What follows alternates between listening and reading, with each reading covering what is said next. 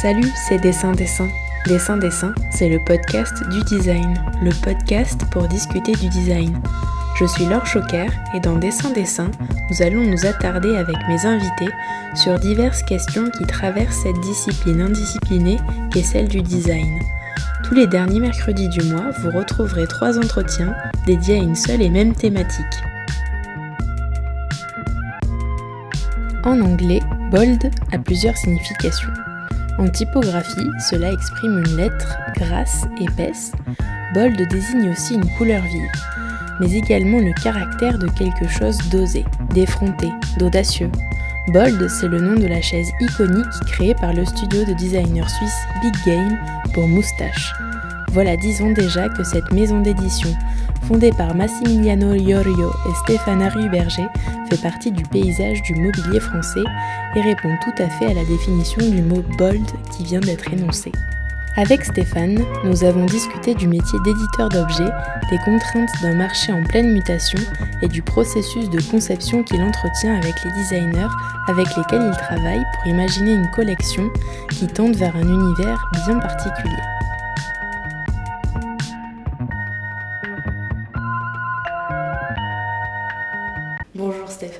Bonjour. Vous êtes le fondateur de Moustache qui, comme, son nom ne l'indique pas, n'est pas un salon de barbier dernier cri, mais une maison d'édition de meubles et objets de design créée en 2009. Sur votre site internet, il est écrit Ancré dans l'histoire des arts et techniques, la philosophie Moustache conjugue au présent dessin et dessin. Alors forcément, je me suis sentie concernée. Pouvez-vous nous expliquer la genèse de Moustache et d'ailleurs pourquoi ça s'appelle Moustache? Alors, Moustache existe depuis 2009. Euh, et Massimiliano Iorio, mon associé et moi, on a été des observateurs euh, attentifs euh, de la discipline du design pendant 15 ans. Et en fait, on s'est rendu compte que la discipline, le design en tant que discipline, s'était fait doucement mais assurément dévoré par une autre discipline qui est celle du marché. Euh, et donc Moustache est né vraiment avec la volonté en fait de euh, renouer euh, avec une espèce de tradition du projet dans le design, en essayant de rester assez étanche à toutes les questions liées au marché. Alors évidemment, Moustache est une entreprise qui vend du mobilier, des objets et des luminaires, donc on est forcément dans le marché, mais on essaye d'approcher notre activité plutôt par le biais de la discipline que par euh, le biais du marché. Voilà, donc Moustache est une marque qui essaye d'être euh, innovante, euh, de promouvoir des projets qui nous semblent, en tout cas à nous, faire un pas en avant par rapport à ce qui préexiste à nos productions. et puis on essaye aussi que notre production soit la plus accessible possible à l'utilisateur, à la fois en termes de prix et aussi en termes euh, d'usage. Mhm. Et pourquoi ça s'appelle moustache? Ben En fait, euh, on cherchait précisément un mot et aussi un signe graphique qui pouvait renvoyer, alors probablement beaucoup plus dans notre imaginaire que dans celui euh, de tout le monde, à la génération de nos grands-parents. Dans ce que ça. En fait, on trouve que la, manière dont, dont les, les, gens consommaient les objets euh, avant était plutôt euh, belle et intéressante. On se transmettait euh, le buffet de sa grand-mère, la comptoise de tata, je ne sais quoi, etc., etc. Donc il y avait quand même un espèce de lien très fort dans les objets, une espèce de consommation qui n'était pas du tout liée à une surconsommation. et en fait, le signe qu'on a trouvé évident, c'était la moustache, parce que la plupart des hommes après-guerre portaient la moustache. et puis c'était aussi un signe graphique fort. Mm. C'est aussi un mot qui se prononce de la même manière quasiment dans toutes les langues. Donc voilà, ça nous est un peu apparu comme une évidence. On a cherché longtemps et puis on s'est euh, arrêté sur moustache. Alors pour débuter euh, notre entretien, je vais vous poser la question rituelle de dessin-dessin, qui est est-ce que selon vous le design est définissable? Si oui, quelle est sa définition? Et sinon pourquoi? Euh, Alors ça c'est un peu compliqué, surtout en France en fait. Euh, définition du design. Bah, depuis en fait le milieu du 19e siècle et la révolution industrielle, on a une espèce de, tendance à rapprocher le design de, l'industrie. au point qu'en France, on a même créé un centre de création industrielle. donc voilà, on a connecté en fait d'une manière opportuniste l'industrie à cette discipline pratique du design. Mhm ce qui est de moins en moins juste aujourd'hui, et ce qui n'était pas du tout euh, avant la révolution industrielle. Donc pour moi, le design, c'est plutôt, euh, enfin je pense que par exemple, l'homo habilis euh, du néolithique, qui crée les premiers grattoirs, les premiers burins, les premiers silex taillés, mm-hmm. est déjà dans une pratique qu'on pourrait qualifier de design. Donc voilà, le design, bah, c'est une, pratique qui consiste à mettre en forme, euh, sous la contrainte, contrairement à l'art, euh, un objet ou un signe euh, qui est destiné à être utilisé par, par des gens. Et vous parliez de justesse. Pour vous, pourquoi c'est plus juste au jour d'aujourd'hui, la façon dont certains et certaines peuvent l'envisager? Ben, en fait, on se rend compte que euh, on, a, on a beaucoup. Euh, on a eu tous une espèce d'envie de standardisation, de rationalisation de la production. Euh, on a bénéficié d'outils qui nous semblaient complètement révolutionnaires à un moment donné de l'histoire de la production des objets. Et ça l'a été, véritablement. Ça a eu des effets extrêmement positifs pour un tas de raisons. Aujourd'hui, euh, on est dans un moment différent où les gens commencent à se questionner sur la consommation des objets, se questionnent aussi sur la vie après euh, leur usage. Euh, et on observe que dans la pratique du design, évidemment, l'industrie est toujours extrêmement forte. On produit 95% des objets aujourd'hui qui sont consommés via des, processus industriels. Mais on se rend compte quand même, si on regarde un peu comment euh, œuvrent les designers aujourd'hui, que certains retournent à des pratiques beaucoup plus artisanales et surtout enfin, changent de mode de pensée. C'est-à-dire que l'industrie n'est plus un passage obligé pour le designer aujourd'hui. Euh, on peut produire les objets autrement euh, et probablement d'une manière plus juste si, on se rapporte à des questions plus sociales, voire politiques. Donc voilà, juste, c'est ça. Qu'est-ce qui est, qu'est-ce qui est juste euh, C'est, enfin voilà, aujourd'hui, on doit considérer que les objets sont quand même produits d'une manière industrielle, que l'utilisateur a envie de les consommer au meilleur prix, mais que tout ça a des résonances euh, et que voilà, il faut, il faut essayer de trouver des solutions alternatives. Donc pour l'instant, elles ne sont pas très développées. Mais on sent quand même que beaucoup de designers réfléchissent à des nouvelles voies mm. pour produire, consommer euh, les objets. On va en parler un petit peu après dans, dans, le podcast, mais pour cet épisode, en fait, moi, ce que je voulais faire, c'était euh, pouvoir euh, avoir votre avis et vos lumières pour expliquer à nos auditeurs et auditrices ce que c'est, en fait, l'édition de mobilier. Parce que bien souvent, on, on pense au designer, on pense à l'aspect création, en fait, c'est un travail gigantesque, euh, tout l'aspect de, fabrication, de production, de conception. Donc, comment ça se passe? Quelles sont les étapes de création euh, d'un objet? Est-ce qu'il y a une recette qui est bien rodée, que vous suivez à la lettre? Ou bien est-ce que vous fonctionnez plutôt euh, avec des coups de cœur? Et puis, comment vous choisissez les designers avec lesquels vous travaillez? Alors, recette, il n'y a absolument aucune recette. Et en fait, c'est un travail extrêmement diversifié parce qu'on ne travaille jamais de la même manière avec un designer euh, ou avec un autre. Mm. Euh, alors nous, on a toujours, on préfère toujours en fait s'intéresser au travail d'un designer qu'on repère soit dans des expositions, soit euh, pendant son diplôme ou des choses comme ça. On choisit jamais un objet qui, qui existe déjà. Oui. En fait, on essaye toujours de rentrer dans une collaboration avec les, designers avec lesquels on travaille et on crée une sorte de cahier des charges. Et on aime bien en fait euh, concevoir l'objet avec le designer. Mhm. C'est une sorte de garantie aussi que dans l'ADN de l'objet créé par un designer, il y a aussi quand même un peu de l'ADN de moustache. Qui fait partie de ce fameux cahier des charges. Qui fait partie. Qu'est-ce qu'il peut y avoir dans ce cahier des charges? Bah là, on est assis par exemple à côté de la lampe vapeur d'Inga Sampé. Mhm. Euh, donc le brief qu'on avait donné à Inga en 2009, c'était de créer un luminaire qui fasse, qui soit une alternative au lampion euh, japonais, à la lampe en papier, qui soit une lampe en papier qui donne la même qualité d'éclairage qu'une lampe en papier, mais qui gomme tous les désavantages de la lampe en papier. C'est-à-dire que la lampe en papier c'est très joli, mais ça finit toujours par jaunir. Euh, c'est fragile, ça se déchire. Et donc voilà, et Inga a décidé d'utiliser ce matériau qui s'appelle le Tyvek, qui a vraiment une apparence de papier, mais qui en fait est un plastique recyclé. Qui est inifuge, indéchirable. Qui est. C'est le papier qu'on utilise pour les enveloppes indéchirables. Absolument. Euh, voilà, donc par exemple, le cahier des charges, c'était ça. Euh, pour la petite lampe au lot de Jean-Baptiste qui est juste là, on lui a demandé de dessiner une lampe à deux sources.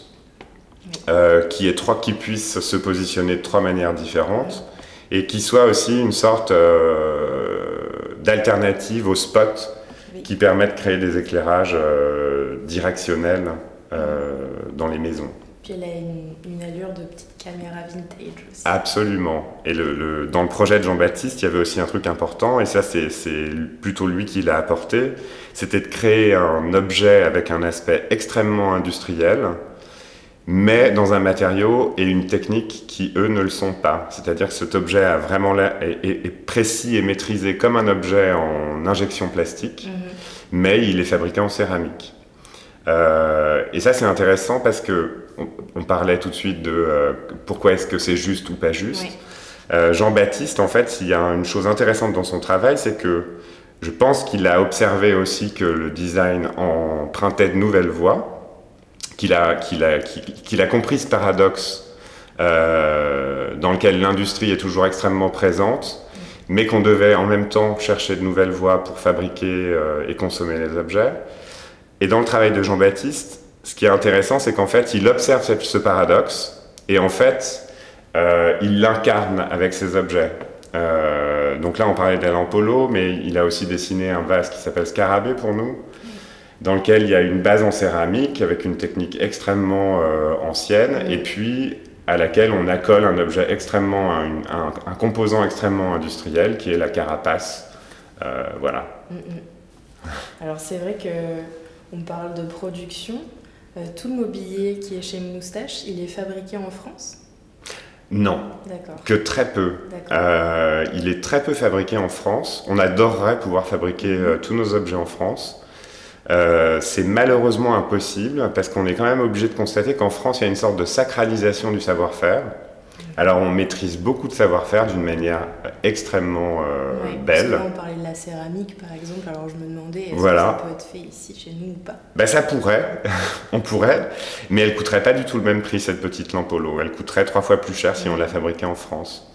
Alors on la fabrique en Italie, avec des gens qui ont des savoir-faire à peu près équivalents que les nôtres en France euh, parfois même meilleurs, mais surtout qui n'ont pas sacralisé euh, le savoir-faire comme on l'a fait nous.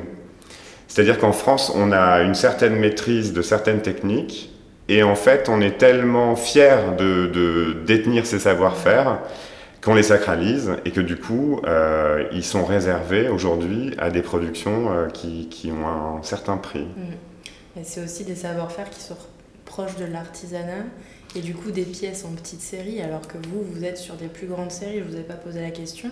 Par exemple, le vase, à combien de pièces il est édité par an? Alors le vase carabé, très peu de pièces. Mais la lampe au beaucoup plus. Oui, c'est une question, c'est effectivement une question d'échelle.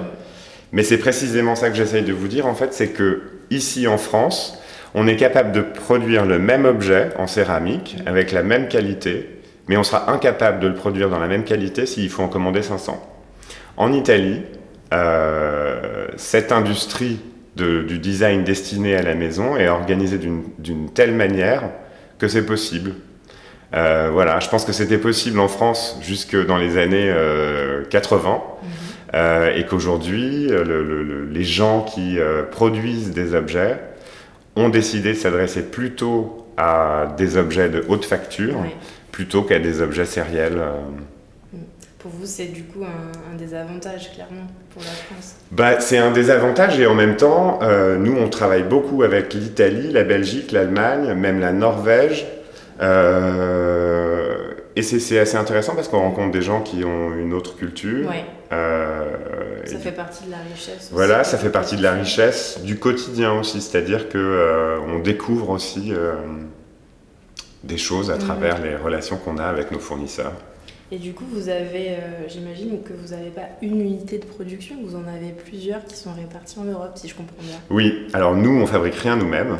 Euh, on a, oui, on, travaille avec euh, des gens qui habitent en Allemagne, en Belgique, en Italie, en Norvège. On fabrique aussi quelques tapis en Inde. Mhm. C'est une production européenne en somme.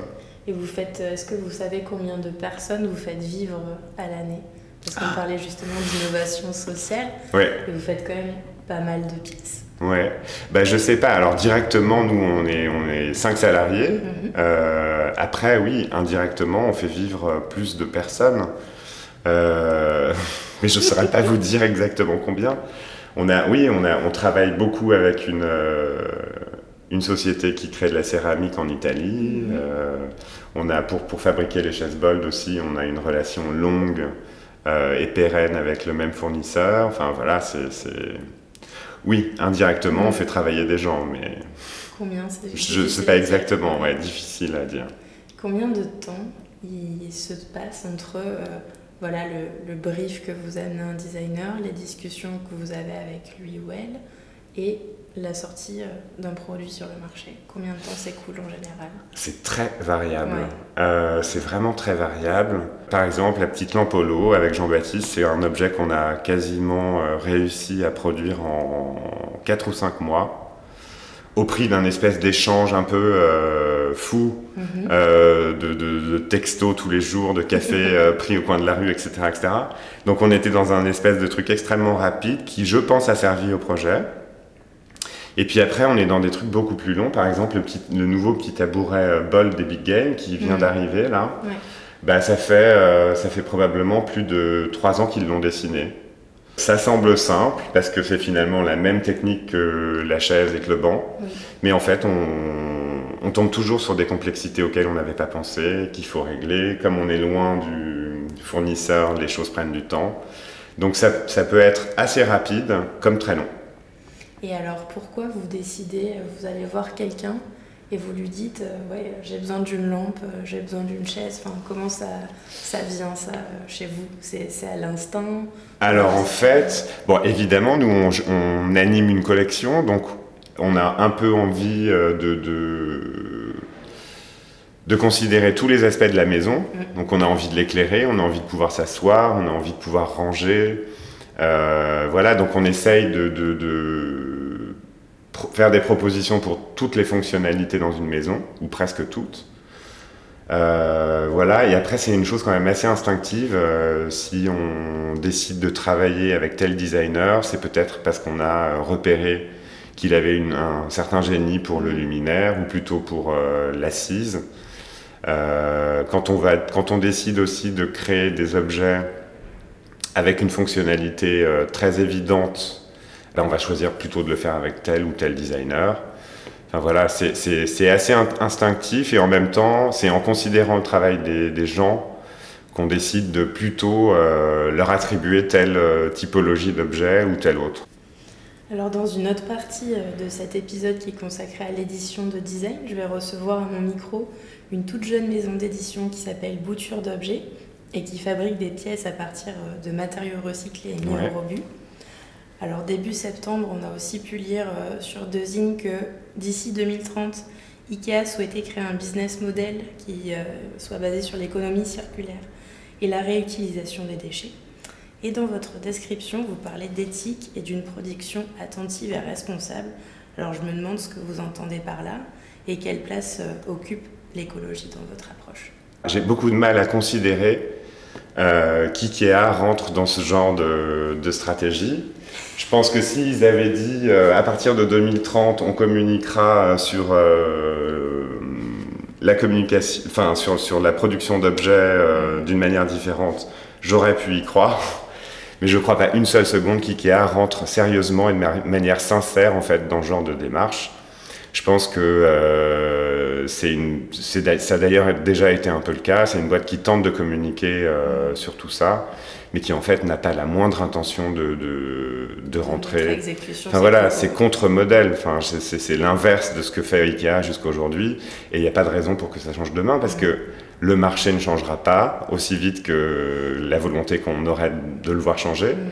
Donc je ne crois pas une seconde à la volonté d'IKEA de vouloir rentrer dans ce genre de démarche.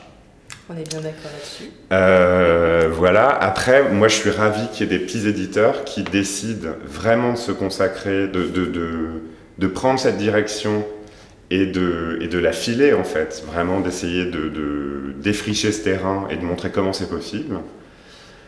Nous, en fait, euh, on essaye d'être extrêmement attentif à ça, déjà en produisant nos objets euh, pas trop loin de nous, pour savoir comment ils sont produits. Euh, pour aussi savoir avec quels matériaux ils sont produits. Ensuite, on essaye d'utiliser le moins possible des techniques de production qui sont vraiment dégoûtantes.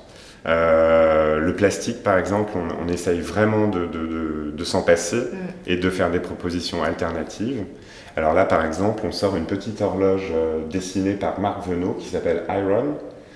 ce sont des objets qui, vraiment, dans 99% des cas, sont des objets en plastique moulé injecté.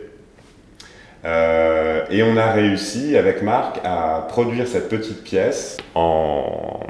Je ne vais pas réussir à le dire en français. Non, en. Mince, incroyable. En anglais Sandcasted Ah oui, euh, euh, moulé, moulé, au sable en fait. Voilà, exactement. Donc c'est un, une pièce en acier. Et donc elle a une très belle qualité. elle coûte exactement le même prix euh, qu'un objet de même catégorie euh, en plastique. Voilà, donc nous, notre façon de prendre en considération euh, ces questions liées à l'écologie, mm. C'est plutôt celle-ci. C'est-à-dire, l'horloge de marque, elle est là aujourd'hui, elle existe en 2019 et on pourra la trouver dans 50 ans, quasiment dans le même état, si le mécanisme n'a pas lâché. Mm. Euh, elle aura la même couleur. Elle sera pas abîmée, elle sera probablement même plus belle parce qu'elle se sera oxydée. Voilà, donc nous, notre manière de, penser, c'est plutôt ça, c'est-à-dire qu'on essaye toujours euh, que les objets qu'on apporte sur le, sur le marché, à la portée de main des gens, soient des objets pérennes. La chaise bol, par exemple, qui, qui, a maintenant 10 ans, euh, on l'a aussi pensé avec cette, de cette manière-là, c'est-à-dire que c'est un, une chaise en tissu, donc elle a une sorte de fragilité, mais en même temps, on peut changer sa chaussette, l'enlever pour la nettoyer à la machine à laver, ou la changer si on en a marre d'avoir acheté une chaise orange et que d'un seul coup, on a plutôt envie d'avoir une chaise bleu marine.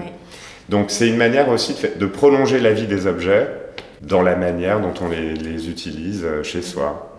Oui, la chaise Bolt, c'est vraiment, enfin moi en tout cas, quand je pense à vous et à Moustache, c'est le premier objet qui me vient en tête. Bah, c'était le premier objet tout court. Euh, et puis c'est un objet vraiment très fort. Mm, très iconique. Très iconique, ouais. Puis Bold, voilà, on comprend tout de suite pourquoi elle s'appelle Bold, parce que on dirait un caractère typographique euh, bien, absolument. bien réconfortant et qui est plutôt adapté pour euh, l'imaginaire qu'on peut avoir d'une assise au final. Ouais, absolument. Alors qu'est-ce que vous répondez aux, aux designers sceptiques qui disent qu'il n'est pas nécessaire de créer une énième chaise?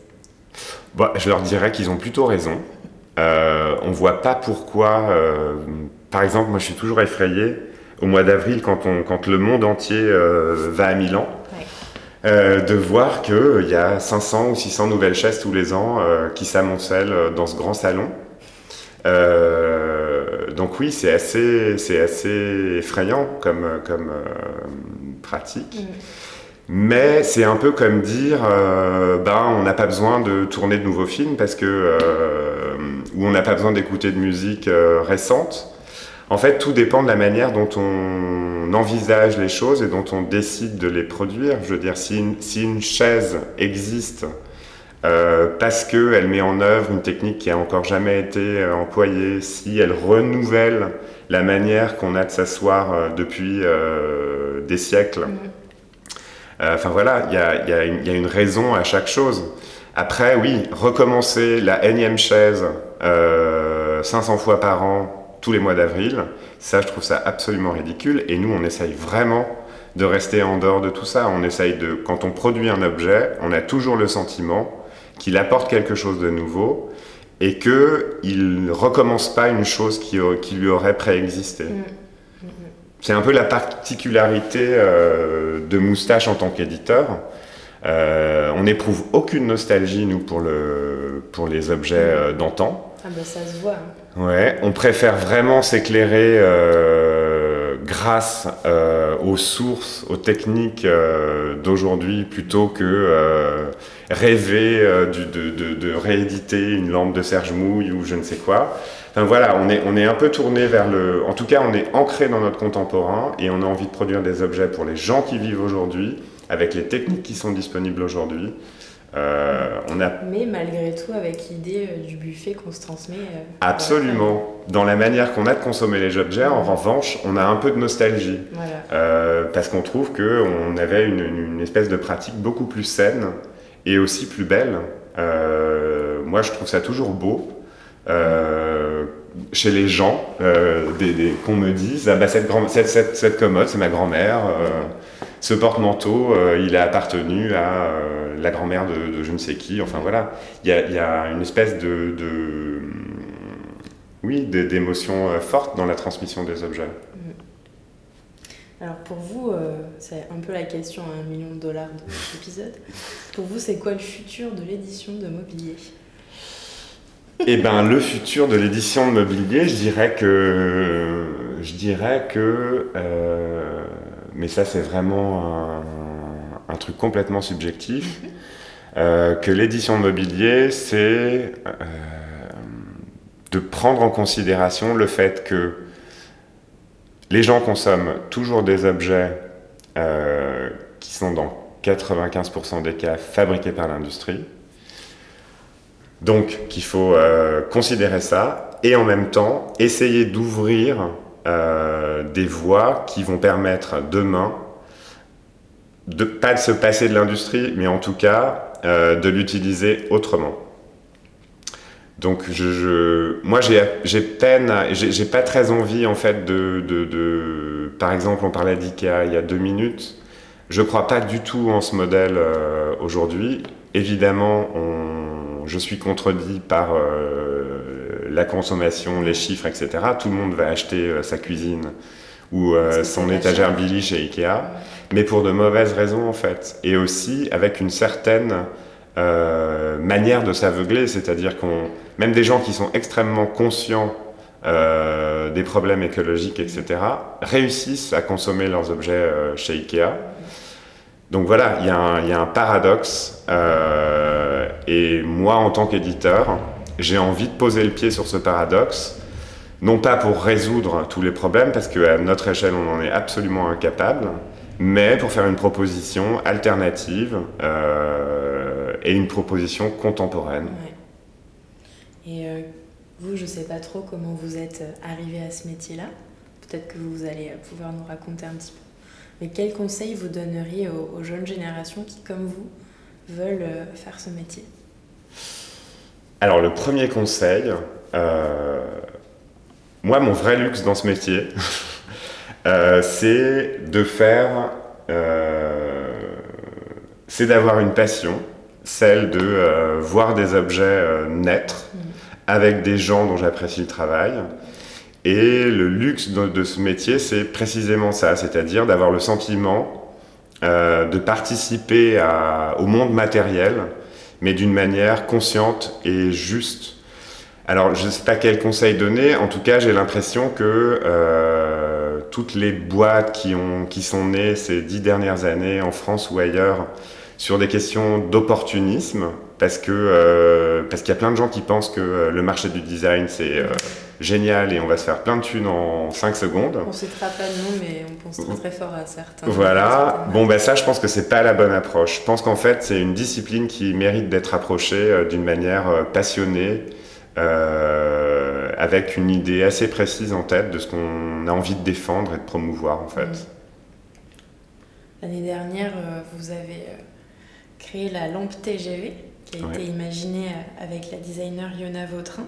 Alors est-ce que c'est la SNCF qui vous a approché ou est-ce que vous avez répondu à un appel à projet et pourquoi ils ont choisi Moustache? Alors en fait, euh, c'est Yona Vautrin qui a été euh, commissionné par la SNCF euh, pour dessiner une lampe dans le, nouveau TGV. Nous, on est arrivé vraiment dans un second temps. Mhm. La lampe a d'abord existé dans les trains Et en fait, dans le brief initial que la SNCF euh, avait donné à Yona, euh, la lampe devait avoir une qualité, celle d'apporter un élément domestique dans le train, qui est euh, peut-être l'objet le plus industriel qu'on connaisse. Euh, donc voilà, elle portait dans son ADN cette espèce de côté domestique. Et en fait, la SNCF, qui a aussi des besoins de communication, s'est dit que finalement, cet objet pouvait être une sorte d'objet d'étendard, d'objet identitaire pour la SNCF, mmh. et nous a demandé à nous de, de l'éditer pour le, pour le grand public. Alors justement, je me, je me fais un peu l'avocat du diable. Mais est-ce que c'était pas, enfin, est-ce que c'est pas un peu étrange de s'offrir une lampe euh, pour mettre chez soi, dans son espace domestique, comme vous le disiez il y a deux secondes, qui a été conçu pour un usage et une atmosphère qui est, qui est tout autre et bien spécifique. Est-ce que c'est un parti pris justement d'amener cet objet dans l'espace domestique? Ben, En fait, cet objet, euh, il comportait ça en lui depuis le début. Mm. Donc on ne s'est pas posé cette question parce que vraiment, euh, c'est un objet extrêmement doux, rond, accueillant. Euh, il est vraiment dans l'écriture de Yona. et vraiment dans le brief de la SNCF, il y avait la question de la domesticité et la, question d'apporter vraiment un élément chaleureux dans le train. Donc c'est assez naturellement qu'on a, a accepté en fait d'en de, faire un objet domestique. Et puis on se rend compte aussi, euh, maintenant ça fait un an qu'on la, vend, qu'elle est utilisée dans plein de situations extrêmement différentes. Mhm. Elle est utilisée dans des bibliothèques où en fait elle sert de face à face euh, sur des tables de lecture. Oui, puisqu'il y a un double foyer d'écriture. Voilà, exactement. Elle est aussi souvent utilisée dans des restaurants, dans des bureaux. Euh, donc c'est un peu une lampe euh, tentaculaire dans, dans, les usages qu'on peut en faire. En fait, le, le début de l'histoire, c'est l'inverse. C'est la SNCF qui va amener la maison dans le train. Exactement, c'est précisément ça. Alors j'aimerais aussi qu'on discute de la notion de réussite ensemble. Mm-hmm. Parce que forcément, lorsqu'on est éditeur, on sait qu'on va faire partie du quotidien de certaines personnes. Mais là, avoir un de vos objets dans le train, c'est quand même un marqueur de, de succès. Alors, euh, marqueur de succès, euh, oui, en tout cas une espèce de, reconnaissance. Euh, nous, on était très contents et hyper fiers que l'équipe de la SNCF nous choisisse pour, pour éditer cet objet. Et après, ce qui est aussi surtout intéressant, c'est que nous, on est une, marque de mobilier, on est éditeur, mais finalement, on partage assez peu notre production avec le grand public au sens large. Euh, et d'un seul coup, c'est aussi un moyen euh, de rentrer vraiment dans la, dans la quotidienneté des gens. Euh, c'est un objet qui est là pour longtemps, que les, que les gens s'approprient sans savoir que c'est moustache. Donc c'est vraiment un moyen en fait de, de, de parler au grand public d'une manière très directe. Mm. Alors entre le TGV et les institutions, il n'y a qu'un pas, puisque bon nombre de vos objets font également partie de collections de musées prestigieux. Récemment, on a pu voir euh, plusieurs des vases qui font partie de la collection, euh, dans la collection permanente du MAD, donc Musée euh, des Arts Décoratifs de Paris. Mhm. Et puis il y a aussi eu cet été au MUDAC de Lausanne l'exposition Big Game Objets du quotidien. Donc on parlait de la, la chaise bold tout à l'heure. Ce sont vraiment des objets qui sont devenus iconiques, des objets cultes. tout à l'heure, vous, vous parliez aussi de la sacralisation de l'artisanat français. Est-ce que pour vous, entrer dans des musées, c'est une forme de consécration Ou est-ce qu'au contraire, euh, ça vous gêne un peu justement parce que ça peut aussi contribuer à une certaine sacralisation? Ben, les deux à la fois. Euh, moi, ça me satisfait toujours quand un musée décide de faire entrer une pièce dans sa collection, euh, dans le sens où ça c'est-à-dire qu'on est souvent, quand les objets entrent dans une collection de musées, au MoMA, au MAD, au Design Museum de Londres ou des choses comme ça, ça veut dire que le travail qu'on a, eu, qu'on a voulu faire euh, est reconnu par, par quelqu'un d'autre qui a une espèce d'expertise dans le domaine. Donc voilà, savoir que nos objets qu'on a voulu contemporains, qu'on a voulu euh, être des témoignages de l'époque dans laquelle on vit sont collectionnés par des musées. Ça veut dire qu'on a réussi le pari euh, que nos objets soient considérés comme des marqueurs de, leur époque. Mhm. Donc pour ça, c'est très satisfaisant. Euh, ensuite, la question de la sacralisation, oui et non. Parce que c'est vrai que dans un musée, on peut difficilement s'asseoir sur les chaises qu'on expose. Euh, on peut très peu souvent toucher euh, aux objets. Mais je dirais que c'est aussi une manière de faire entrer les gens dans l'histoire du design, dans le sens où d'un seul coup, on se rend compte que tel objet a nécessité une pensée, un savoir-faire pour le fabriquer, que telle pièce peut être attachée à telle époque. Ce qui, est, ce, qui est, ce qui est très beau dans les objets, en fait, c'est ce qui raconte sur, euh, sur la société humaine. Euh, voilà, une chaise dessinée au début du 19e siècle, elle raconte quelque chose sur la société qu'il a vu naître à ce moment-là, sur les techniques disponibles, sur la manière dont on décidait de s'asseoir à ce moment-là. Et puis une chaise dessinée aujourd'hui, elle raconte autre chose. Donc l'objet en soi, il a un intérêt esthétique, mais il faut souvent aller chercher euh, ce qui se passe un peu en arrière-plan. Et ça, les musées, quand même, pour ça, sont intéressants parce qu'ils racontent souvent ces histoires, ou en tout cas, ils les replacent dans des contextes qui permettent de mieux les comprendre. Donc, oui, sacralisation, oui, mais en même temps, euh, oui, une espèce de moyen de, lisibilité et d'intelligibilité euh, du projet qu'il y a derrière un objet. Mmh. Donc cette année, ça fait 10 ans que vous avez créé Moustache. Mmh. Et en septembre, vous avez ouvert votre toute première boutique à Paris, euh, rue Beaurepaire dans le 10e. C'est d'ailleurs là où on se trouve en ce moment. Pour vous, c'était la suite logique de l'aventure, j'imagine. Est-ce que c'est un nouveau marqueur d'identité euh, pour la maison d'édition Une façon d'affirmer la place que vous occupez sur le marché national et international Alors, c'est surtout un moyen de rendre lisible aussi la collection. C'est-à-dire que jusqu'à présent, nous, on revendait notre mobilier à des gens qui le revendent eux-mêmes aux particuliers. Euh, ce sont des gens qui euh, ont plein de marques, qui en fait font des assemblages dans leur magasin, euh, mais qui jamais mettent en avant, ou très peu, très peu souvent, l'image d'une seule marque. Et, donc on a assez peu souvent l'occasion, à part sur des salons professionnels, de faire comprendre la démarche de moustache euh, parce qu'on n'a jamais l'occasion, on n'a jamais un espace dédié à la marque dans d'autres magasins. Donc ce magasin, sa première utilité, c'est d'être un outil qui permet de rendre lisible la collection, de montrer en quoi des objets dessinés par des designers aussi divers que Big Game, Inga Sampé, Yona Vautrin, Jean-Baptiste Fastret, Marc Venot, etc., euh, réussissent à, à, composer un ensemble cohérent et homogène c'est une, manière de montrer son univers au-delà euh, d'objets disparates et, dispersés euh, dans, des magasins. Voilà. Éditeurs.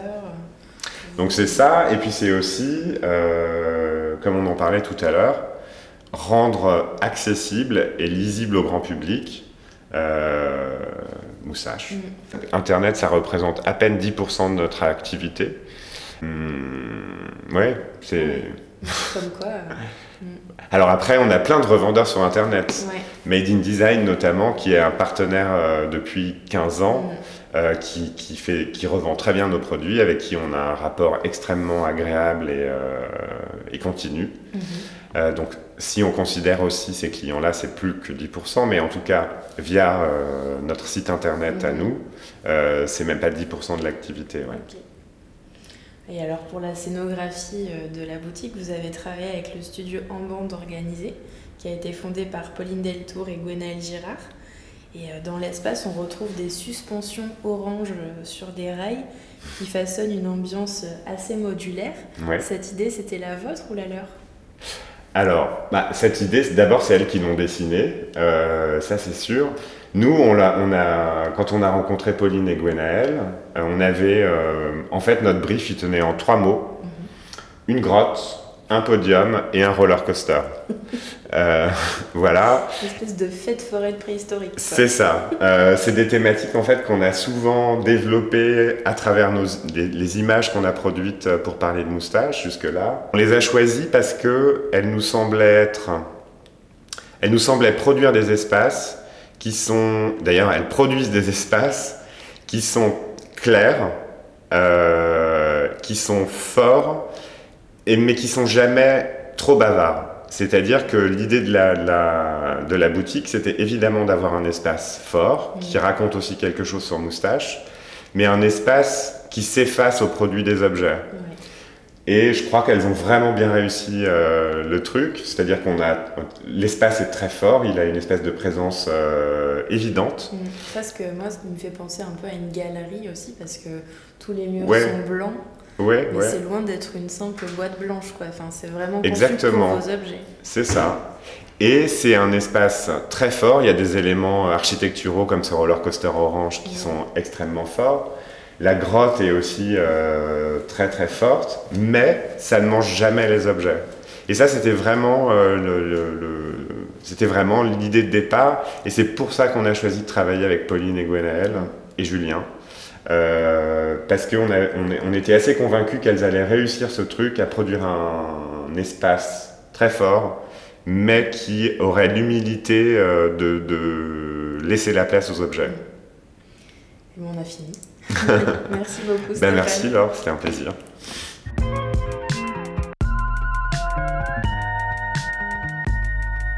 L'engagement envers la création chez Moustache est loin d'être une fausse barbe. Il sera aussi bien question d'engagement, voire même de militantisme, dans la deuxième partie de cette thématique, consacrée à l'édition de design. En attendant d'écouter la suite sur Mixcloud, mais aussi Soundcloud, Spotify, Deezer et Apple Podcast, vous pouvez toujours suivre Dessin Dessin sur Instagram